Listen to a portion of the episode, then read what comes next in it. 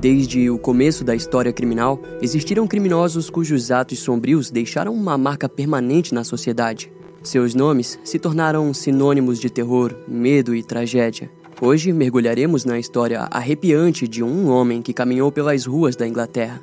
Ao longo dos anos de 1970 e o início dos anos 80, o estripador, como ficaria conhecido, atacou mulheres que caminhavam próximas às sombras.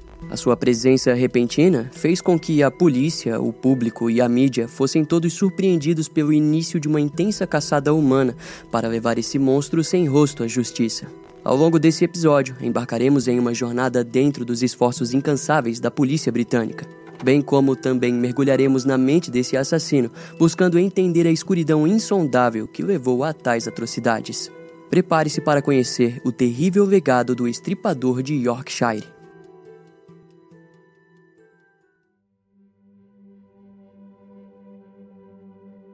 Na madrugada do dia 4 de julho de 1975, uma mulher chamada Anna Rogulski, que havia recém discutido com o seu namorado e futuro marido, Jeff Hughes, decidiu visitá-lo. Porém, enquanto caminhava pelas ruas frias de Kigley, no condado de West Yorkshire, Anna foi abordada por um sujeito que supostamente a confundiu com uma profissional do sexo.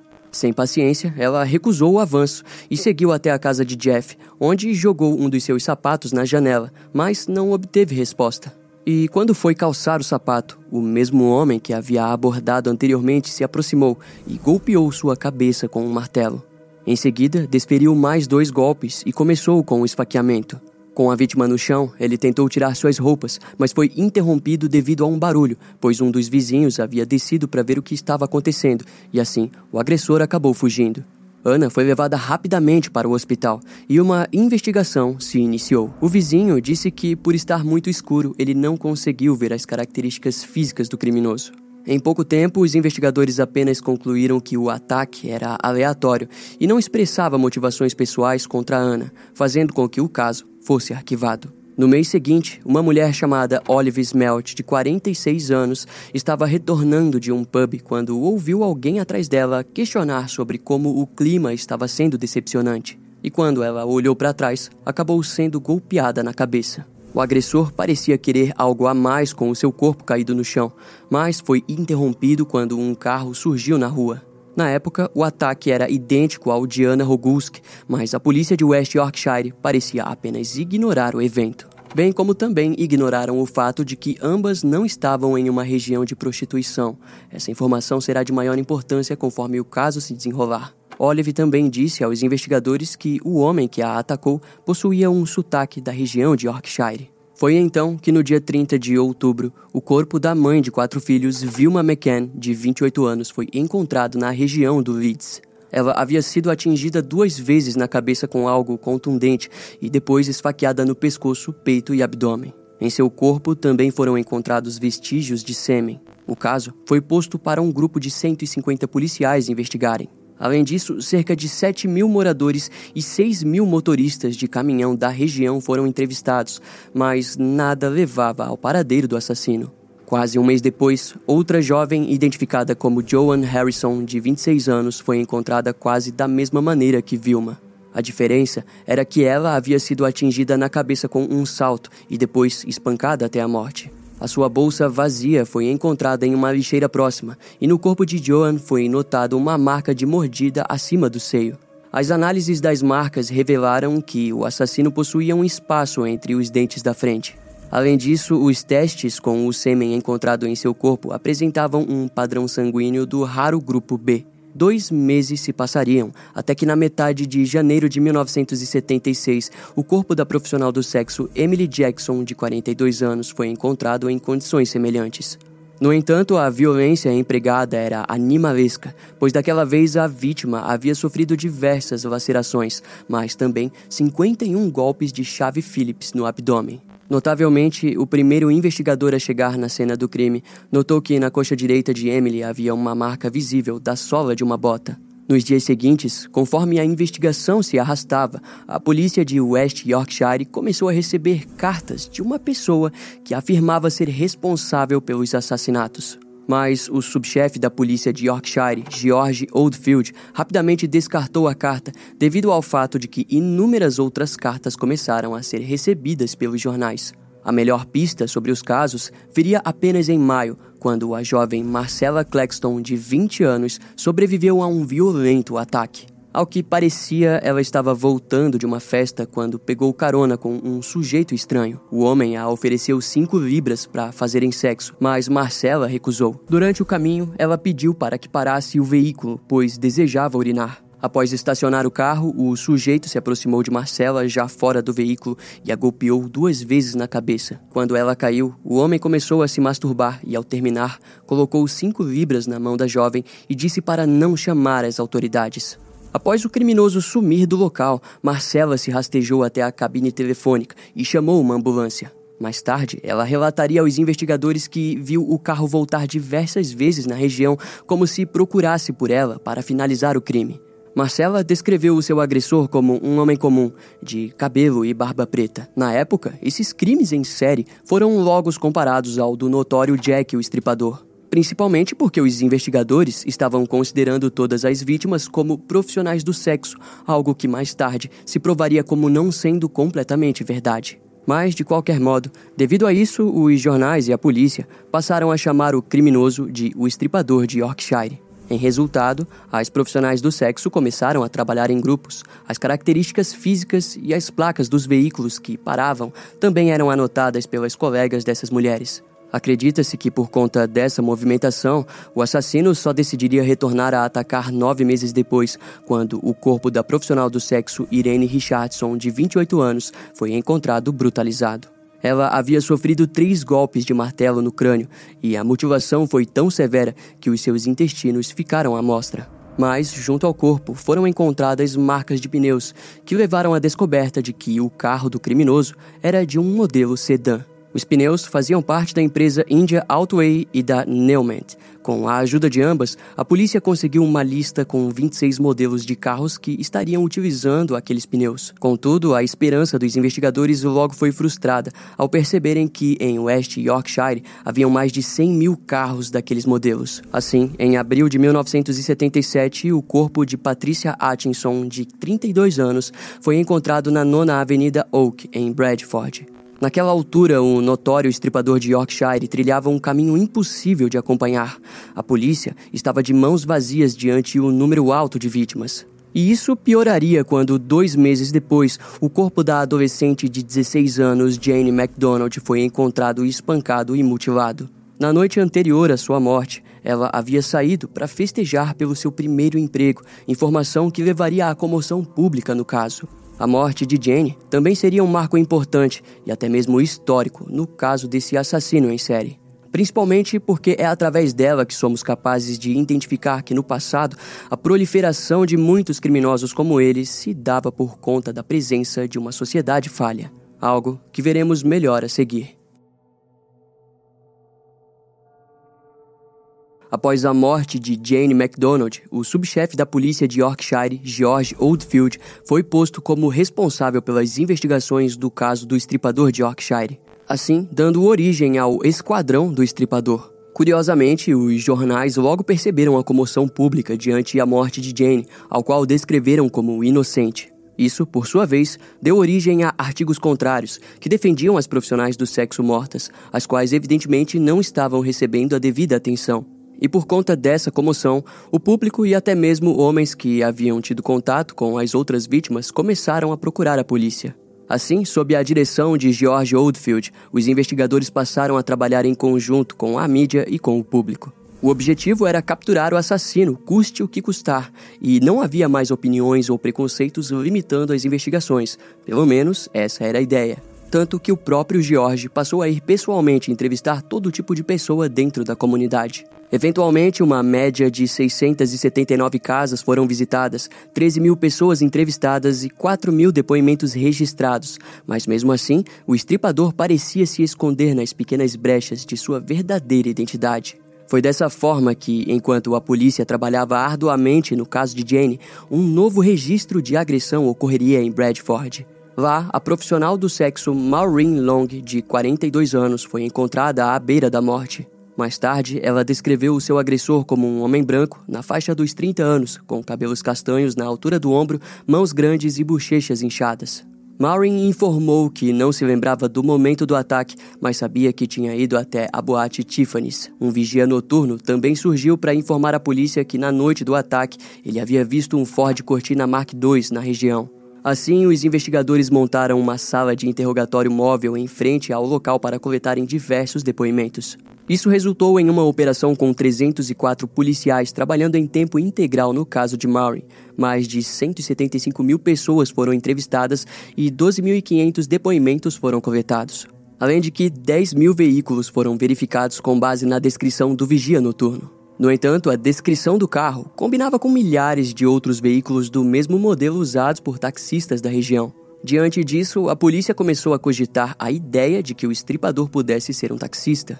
A teoria até que fazia sentido. Afinal, aquilo significava que ele conhecia bem as áreas dos ataques e sabia dos melhores lugares para encontrar suas vítimas, bem como descartá-las. Devido a isso, o primeiro suspeito taxista, Terry Hawkshaw, surgiu. Ele havia se tornado uma pessoa de interesse depois que ele não conseguiu fornecer explicações sobre o seu paradeiro na noite do crime. Terry também morava com sua mãe e sua descrição física combinava com a do esboço.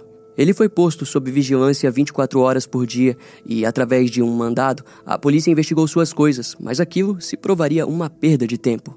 Tanto que, no dia 15 de outubro de 1977, o corpo da jovem profissional do sexo de Manchester, Jean Jordan, de 20 anos, foi encontrado. Curiosamente, a 100 metros do corpo estava a sua bolsa, onde um recipiente secreto foi encontrado escondendo uma nota de 5 libras. Os investigadores notaram que muitos dos ferimentos foram recebidos alguns dias depois de sua morte.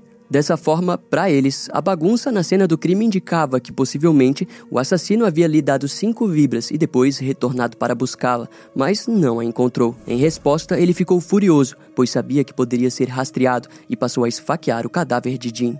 Teorizando isso, os investigadores então começaram o processo de rastreamento. Assim, através do número de série da nota, a polícia entrou em contato com o Banco da Inglaterra, que informou que aquela nota fazia parte da remessa enviada para as agências do Banco de Shipley e Bingley, do Midland Bank. Essas são duas regiões bem ao centro da área de atuação do estripador de Yorkshire. Confiantes de que encontrariam o dono da nota, mais de 30 oficiais da polícia escolhidos a dedo foram enviados para Bradford, onde uma sala especial foi criada na escola Baden. Lá foi descoberto que aquelas 5 libras faziam parte de um pacote de 500 libras e era a penúltima nota numa sequência de 69. Isso os levou a descobrir que essas 500 libras também faziam parte de um lote de 17.500 libras que haviam sido enviadas para inúmeras empresas de Bradford e Shipley. Assim, havia 8 mil funcionários na lista, e entre eles os investigadores tinham a certeza de que encontrariam o estripador. Porém, um total de 5 mil homens foram entrevistados, e nenhum deles apresentou pistas úteis. Em resposta à estagnação das investigações, bem como ao comportamento policial, onde os investigadores pediam para que as mulheres ficassem fora das ruas, o grupo feminista de Leeds organizou uma marcha de mulheres que criticavam a polícia por culpar as próprias vítimas. Esse ponto vinha da ideia que mencionamos antes sobre a prostituição. De acordo com alguns policiais, as mulheres não deveriam estar fora de casa à noite, indicando que não importava quem fosse, se estivesse nas ruas durante a noite, eram profissionais do sexo. Sendo que naquele tempo existiam muitas outras problemáticas que levavam uma mulher a procurar a prostituição, da mesma forma que eles chamaram de profissionais do sexo mulheres que verdadeiramente não atuavam nas ruas.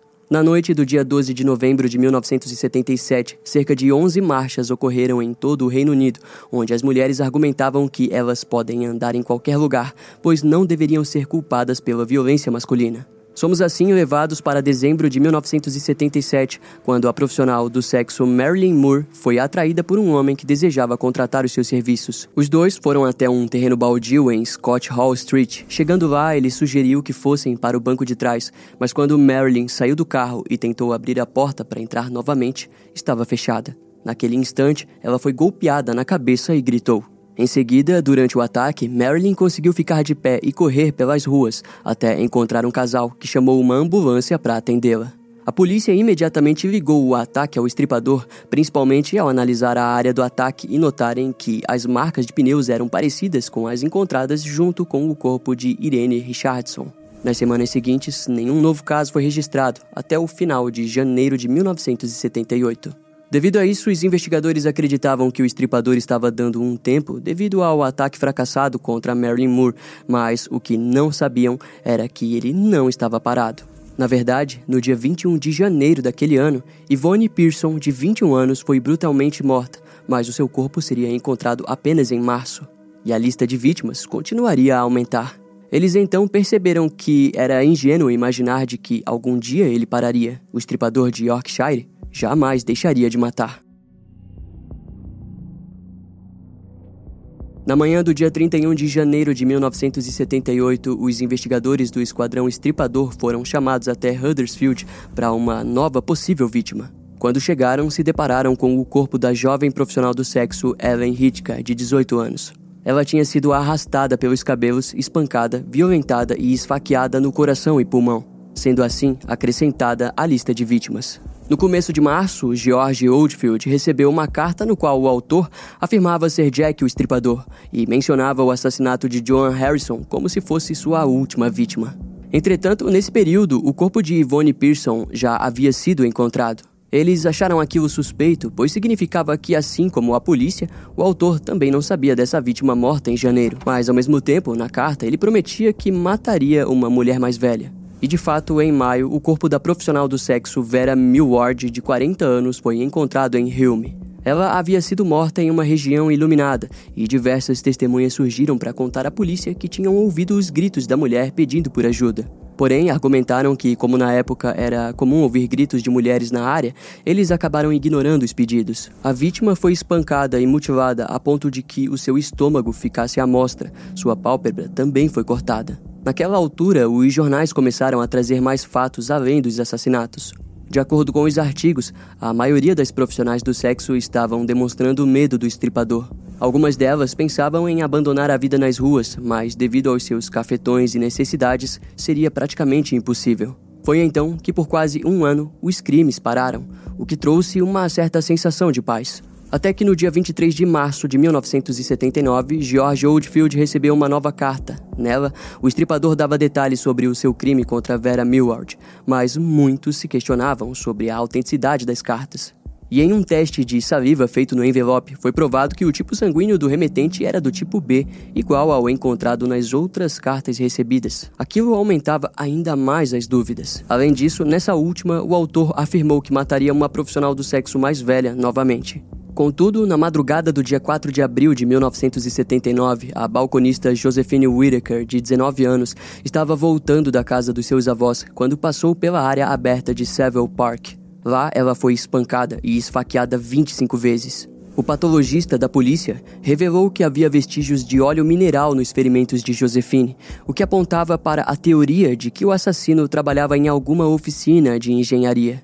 No dia 16 de abril, uma coletiva de imprensa foi realizada por George Oldfield. No anúncio oficial, George pediu para que as empresas de West Yorkshire verificassem os registros de funcionários e buscassem por algo suspeito na movimentação deles. Mas o mais importante ocorreu quando George informou que havia recebido uma fita, a qual foi transmitida, onde era possível ouvir um homem falando de modo provocativo contra a polícia e principalmente contra o próprio George Oldfield. Aquilo resultou em mais de 50 mil ligações e a pressão sobre a força-tarefa da polícia ficou ainda mais alarmante. O esquadrão do estripador recebeu mais de 100 policiais para fortalecerem as buscas.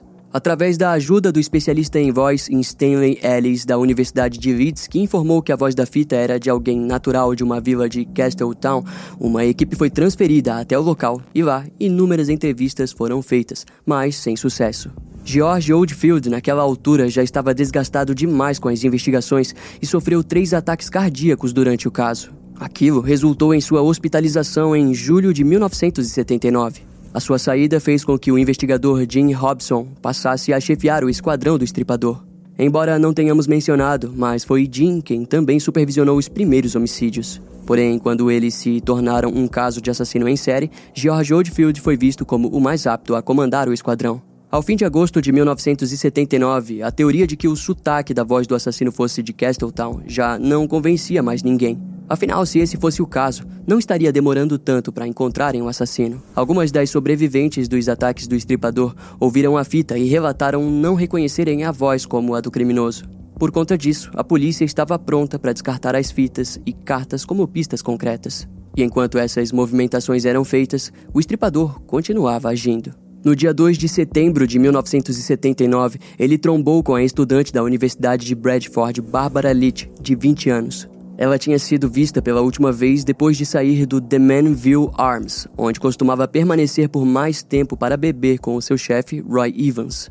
Mais tarde, Bárbara estava indo para casa ao lado de cinco amigos. Quando o grupo chegou à esquerda para a rua Grove Terrace, ela disse que desejava caminhar mais um pouco e convidou seu amigo, Paul Smith, para acompanhá-la, mas o homem negou. Bárbara pediu para que Paul esperasse por ela, pois ela não tinha as chaves. Assim ele concordou, e a garota seguiu caminhando pela calçada da Ash Grove, onde recebeu um único golpe de martelo na cabeça, que a matou instantaneamente. Em seguida, o seu agressor arrastou o corpo para um local isolado, onde rasgou suas roupas e a esfaqueou oito vezes. O seu amigo, Paul Smith, ficou aproximadamente uma hora esperando, até que acabou indo para casa. Mas, na manhã seguinte, ao notar a ausência da jovem, ele ligou para os pais de Bárbara e para a polícia. O corpo de Bárbara seria encontrado tampado com um tapete velho. Vale ressaltar que Josephine Whittaker e Barbara Leach não eram profissionais do sexo, fazendo com que as notícias sobre sua morte causassem ainda mais comoção pública. Comoção essa que o investigador Jim Robson não ajudou a ser controlada quando, em uma coletiva de imprensa,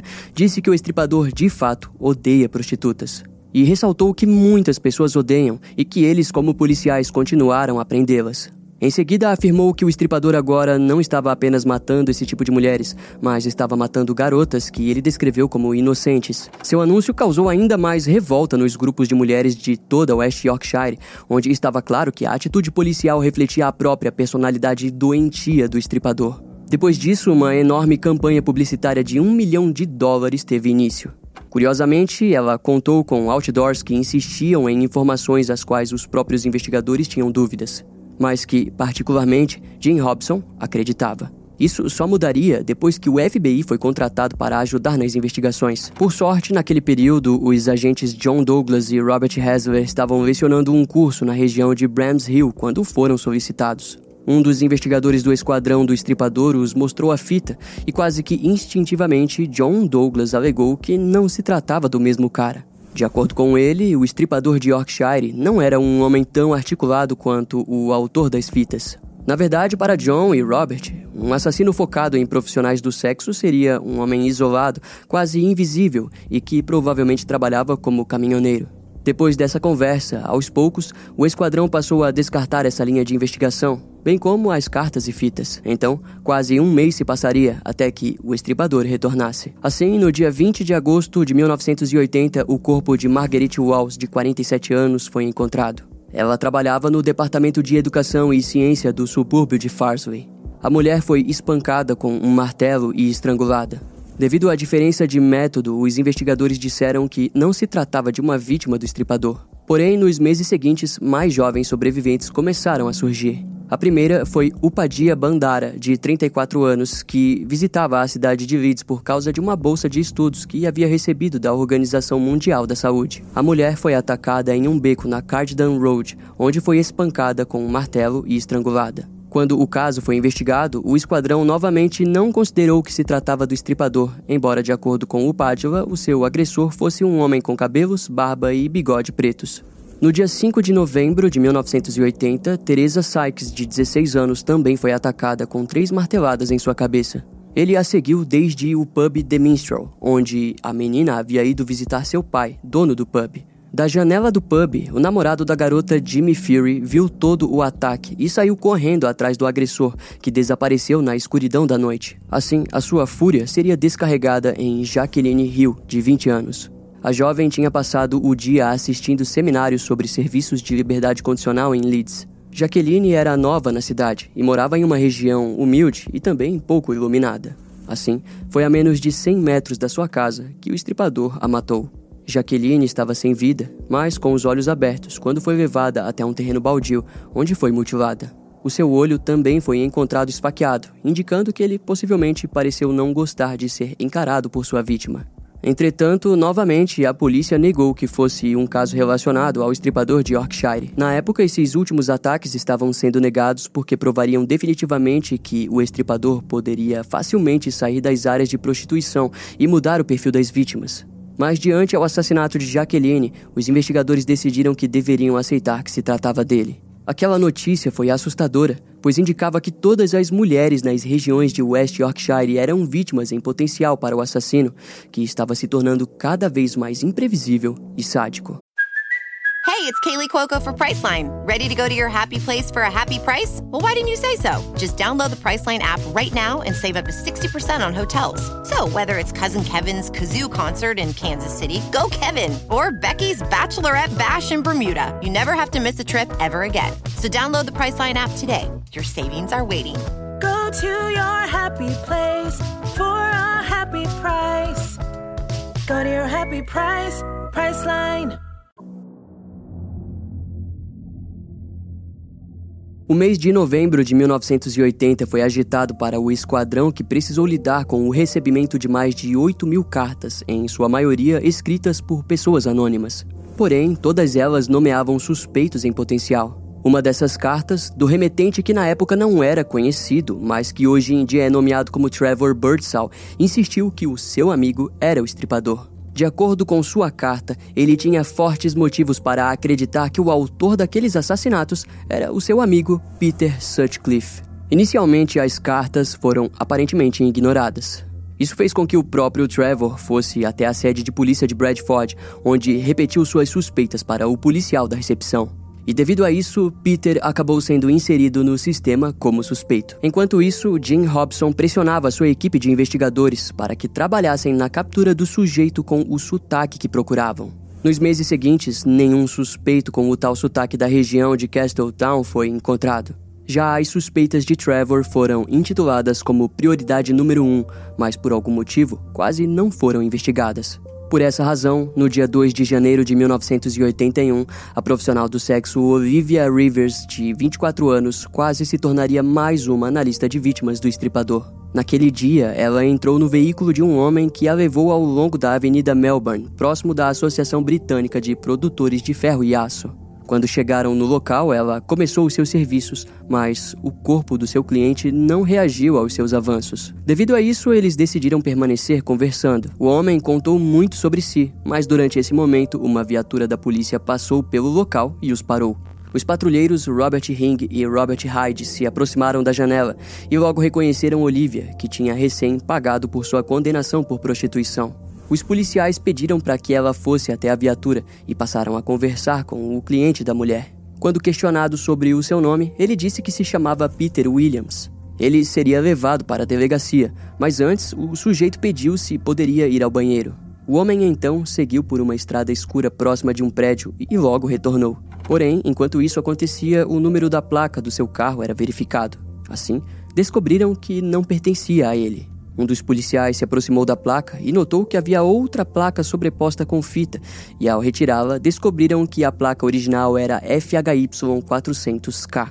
Ao questionarem o homem, ele admitiu o crime e reconheceu que o seu nome verdadeiro era Peter William Sutcliffe, de Bradford. Segundo Peter, ele mentiu para evitar que sua esposa descobrisse que ele andava saindo com profissionais do sexo. Na delegacia, ele foi levado para um interrogatório, onde informou que aquela placa havia sido roubada em Cooper Bridge, ou seja, outra jurisdição.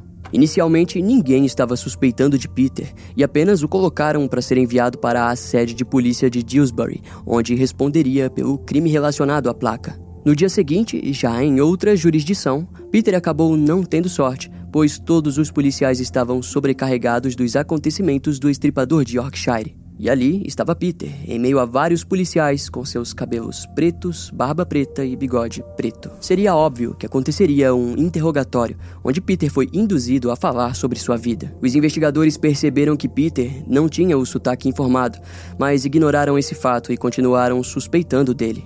Principalmente porque ele morava no coração da área em que o estripador de Yorkshire estava atuando e, acima de tudo, trabalhava como motorista de caminhão. Quando o esquadrão do estripador recebeu essas informações, o sargento Desboyle foi encarregado de ir conferir o suspeito.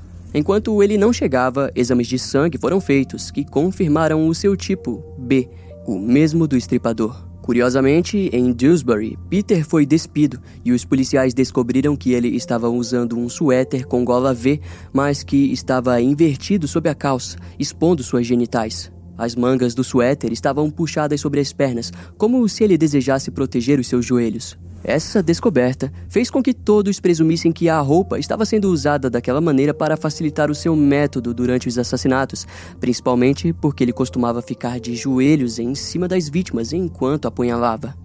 Além disso, quando o policial Robert Ring soube que Peter seria interrogado pelo esquadrão, ele lembrou daquele momento importuno em que o sujeito pediu para ir no banheiro. Em sua mente, Robert deduziu que talvez Peter houvesse deixado algo que o incriminasse no local. Ao voltar para a Avenida Melbourne, ele logo encontrou um tanque de armazenamento de óleo e lá, ao lado, estava um martelo e uma faca. Em resultado, uma operação secreta se iniciou e a polícia foi até a casa de Peter, onde revistaram tudo. No local, o sargento Dick Holland, o inspetor-chefe George Smith e a detetive Jenny Crawford saíram de lá com uma caixa de ferramentas e canetas esferográficas em mãos. A esposa do suspeito, Sônia, também foi levada junto com eles até a sede de polícia de Bradford, onde foi interrogada por 13 horas. Os investigadores começaram a obter o máximo de informações sobre os paradeiros de Peter e provas sobre os movimentos do homem em seu trabalho ao longo de cinco anos.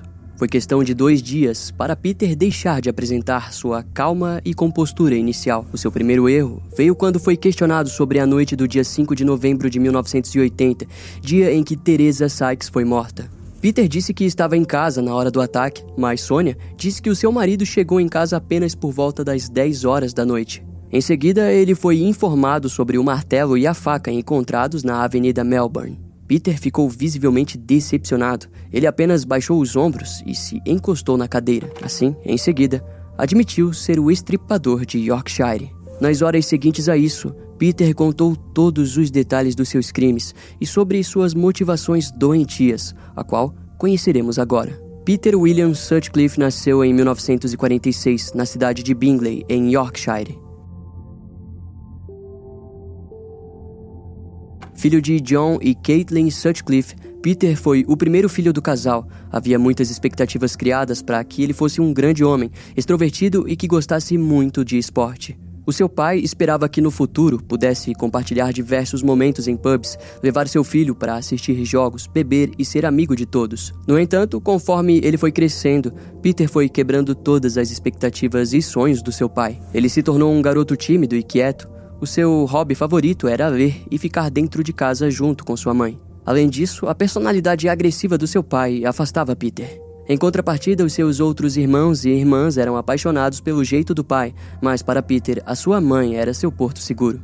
Devido à sua frágil formação física, na escola, Peter sempre evitava qualquer envolvimento com os jogos violentos dos seus colegas, sempre preferindo ficar brincando sozinho em seu canto. Mas John diversas vezes foi até a escola durante as aulas e tentou encorajar Peter a conversar e se enturmar, porém nunca teve sucesso com essas tentativas. Peter acabou sendo transferido para outra escola e lá ele acabou se tornando alvo de bullying, que fez ele faltar diversas vezes nas aulas. Nesses momentos, ele se escondia para ler quadrinhos e livros à luz de velas.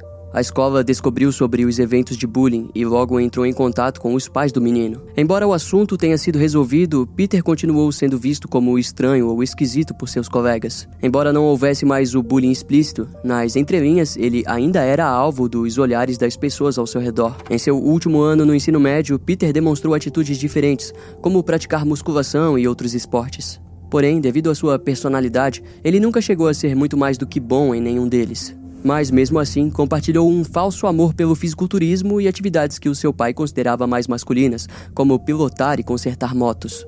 Peter logo passou a vencer o seu irmão em quedas de braço, o que deixou seu pai orgulhoso pelo homem que seu filho estava se tornando. Já o seu início de vida profissional foi na mesma fábrica em que seu pai trabalhava, porém acabou deixando o emprego para fazer um estágio de engenharia, no qual abandonou após nove meses. Peter passou por diversos empregos, mas em nenhum deles se encaixava, até que finalmente encontrou o trabalho perfeito para ele, onde assinou um contrato e passou a ser coveiro do cemitério de Bingley. Nesse período, Peter já estava com 18 anos e ainda passava muito tempo com a sua mãe.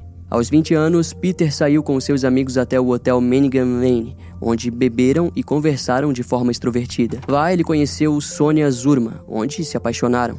Nos primeiros encontros, o pai dela, um professor de educação física da Universidade da Tchecoslováquia, não aprovou inicialmente a escolha de sua filha. Para ele, Peter parecia frágil demais. No entanto, com o tempo, a sua opinião foi se transformando e ele aceitou o namoro. Contudo, problemas logo começaram a aparecer. O primeiro foi que Peter descobriu que Sônia havia traído ele. A partir desse período, diversos pensamentos perturbadores se tornaram frequentes em sua mente, mas isso cessou quando o casal se reconciliou. Porém, aos 23 anos de idade, Peter presenciou um acontecimento que mudaria ainda mais a sua visão perante as mulheres. O pai de Peter, John, descobriu que estava sendo traído por sua esposa. Ele então decidiu ir até o hotel onde sabia que ela estaria, mas John não foi sozinho e levou alguns dos seus filhos junto, inclusive Peter. No local, eles encontraram Elizabeth com outro homem e John a forçou a mostrar a lingerie que estava usando.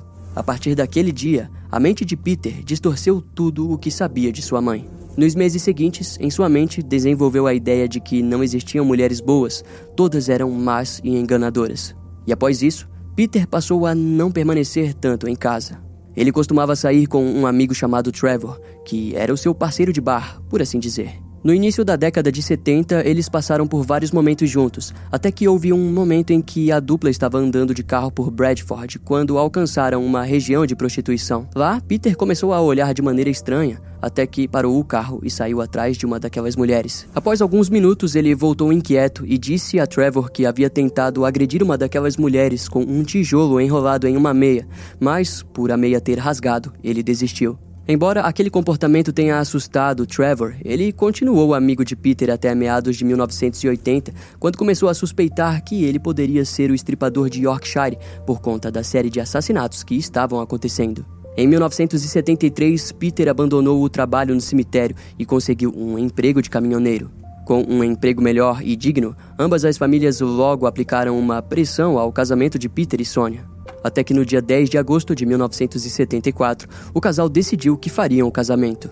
Posteriormente, Peter assinou um contrato de demissão e ganhou 400 libras. Com o dinheiro, tirou a licença para dirigir caminhões. Assim, no dia 4 de junho de 1975, passou pelo HGV Classe 1, que permitia dirigir caminhões ainda maiores. Peter acabou comprando um carro novo e tudo parecia ir bem na vida do casal. No entanto, eles acabaram recebendo a notícia de que Sônia havia sofrido um aborto espontâneo e a frustração logo tomou conta do casal, que, segundo os médicos, jamais poderiam ter filhos novamente.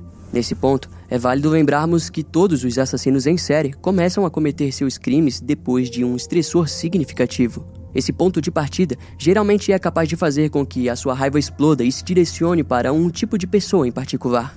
Desse modo, ao longo dos anos, Peter se controlou diversas vezes, desde a traição de sua esposa antes do casamento até o evento com sua mãe. Mas naquele momento, após conquistar tantas coisas, a incapacidade de o casal ter filhos resultou na frustração interior de Peter, que jamais poderia pôr um descendente dele no mundo. Assim, a máscara que Peter Sutcliffe utilizava para reprimir o seu verdadeiro eu estava prestes a cair. O marido, outrora compreensivo e calmo, daria lugar para alguém cujos crimes renderiam um infame apelido de o Estripador de Yorkshire. Voltando para o presente da história, após a sua declaração, ele negou o assassinato de Joan Harrison e pediu para George Oldfield, que havia recém voltado para as investigações, que gostaria dele mesmo revelar a verdade para sua esposa. Sônia foi chamada até uma sala, onde Peter se aproximou e, de maneira sutil, mórbida e sádica, compartilhou sobre seus cinco anos de assassinatos. De acordo com as fontes, a mulher saiu da sala calma e quieta, mas é bem provável que estivesse em estado de choque. Depois disso, uma coletiva de imprensa foi anunciada, contando com mais de 80 jornalistas em frente a Ronald Gregory, George Oldfield e Jim Hobson. Os homens claramente pareciam agitados e felizes por estarem prestes a anunciar a notícia mais aguardada dos últimos anos. O nome de Peter Sutcliffe não foi comentado no anúncio, mas muitos detalhes foram dados que provavam que a polícia finalmente havia capturado o estripador de Yorkshire. No dia 5 de janeiro de 1981, Peter foi levado até o tribunal do magistrado em Dewsbury e lá sua identidade foi revelada ao público. O estripador de Yorkshire, que havia matado 13 mulheres e deixado cicatrizes em outras sete, falou pela primeira vez em um julgamento de portas fechadas. De acordo com Peter, no ano de 1967, aos 20 anos, ele ouviu a voz de Deus que o mandava matar prostitutas. Peter então se declarou inocente das 13 acusações de assassinatos, mas culpado de homicídio culposo com base na responsabilidade diminuída. Posteriormente, ele também se declarou culpado de sete acusações de tentativas de homicídio. A promotoria estava prestes a aceitar aquilo, mas o juiz Leslie Borham recusou e disse que precisava de uma explicação do raciocínio da promotoria. O procurador Michael Havers explicou todo o caso contra Peter, mas o juiz rejeitou as acusações de responsabilidade diminuída, bem como depoimentos de psiquiatras que diagnosticaram o criminoso como esquizofrênico paranoico. De acordo com ele, o caso deveria ser julgado por um júri. Assim, um novo julgamento foi marcado para o início de maio de 1981. Lá, o júri condenou Peter Sutcliffe em todas as acusações. Sua sentença foi de 20 prisões perpétuas, 13 por assassinato e 7 por tentativa. Na prisão, Peter foi atacado por outro preso, atingido no lado esquerdo do rosto com uma jarra de café quebrada. Por conta disso, ele precisou receber 30 pontos. Posteriormente, Peter foi novamente diagnosticado com esquizofrenia paranoide. Ele foi então enviado para o Hospital Psiquiátrico de Broadmoor. Peter só voltaria para a prisão em 2016 e, ao longo dos anos, passaria a confessar outros ataques. Porém, esses crimes não foram levados ao tribunal, pois não eram de interesse público, e as vítimas decidiram que desejavam permanecer anônimas. Um desses casos se trata do ataque contra Tracy Brown, de 14 anos. Ela recebeu cinco marteladas no crânio e sobreviveu por pura sorte. Após o crime, Tracy precisou passar por diversas cirurgias no cérebro. Peter confessou esse crime em 1992, mas não foi condenado. Em meados de 2011, evidências de DNA desconectaram Peter do assassinato de Joan Harrison, o qual ele negou quando foi preso. Segundo os resultados de laboratório, o verdadeiro assassino foi Christopher Smith, um criminoso sexual condenado. Em 2005, uma investigação sobre as origens das cartas enviadas à polícia durante o caso fez com que testes de DNA levassem diretamente a John Samuel Humble, um desempregado e alcoólatra de Sunderland. Ele foi acusado por tentativa de perverter o curso da justiça por enviar cartas falsas. No ano seguinte, em julgamento, John recebeu oito anos de prisão. Em 2020, os jornais relataram que Peter estava passando o seu tempo livre ao lado de outros assassinos em série, Ian Huntley e Levi Belfield, com os quais jogava palavras cruzadas. Por esse motivo, a prisão em que eles estavam, a prisão de Frankland, foi nomeada pelos escritores de A Mansão dos Monstros. Peter comemorou seu aniversário de 74 anos em junho de 2020, mas no dia 13 de novembro do mesmo ano, ele viria a morrer em decorrência da Covid-19 assim deixando para trás um legado de terror permanente na história criminal britânica.